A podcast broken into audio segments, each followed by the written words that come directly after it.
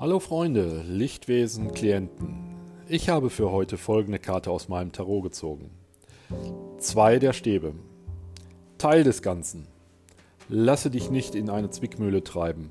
Warte, bis dein Entschluss feststeht. Dann zögere nicht länger. Handele mit ganzer Macht. Teile dir deine Kräfte ein und mache keine halben Sachen. Agiere so, dass dein Wille und deine Begeisterung ungebrochen sind. Mein Tagestipp für heute, der springende Punkt. Du hast den Ball in der Hand. Habt einen erfolgreichen Tag. Herzliche Grüße, dein euer Thomas.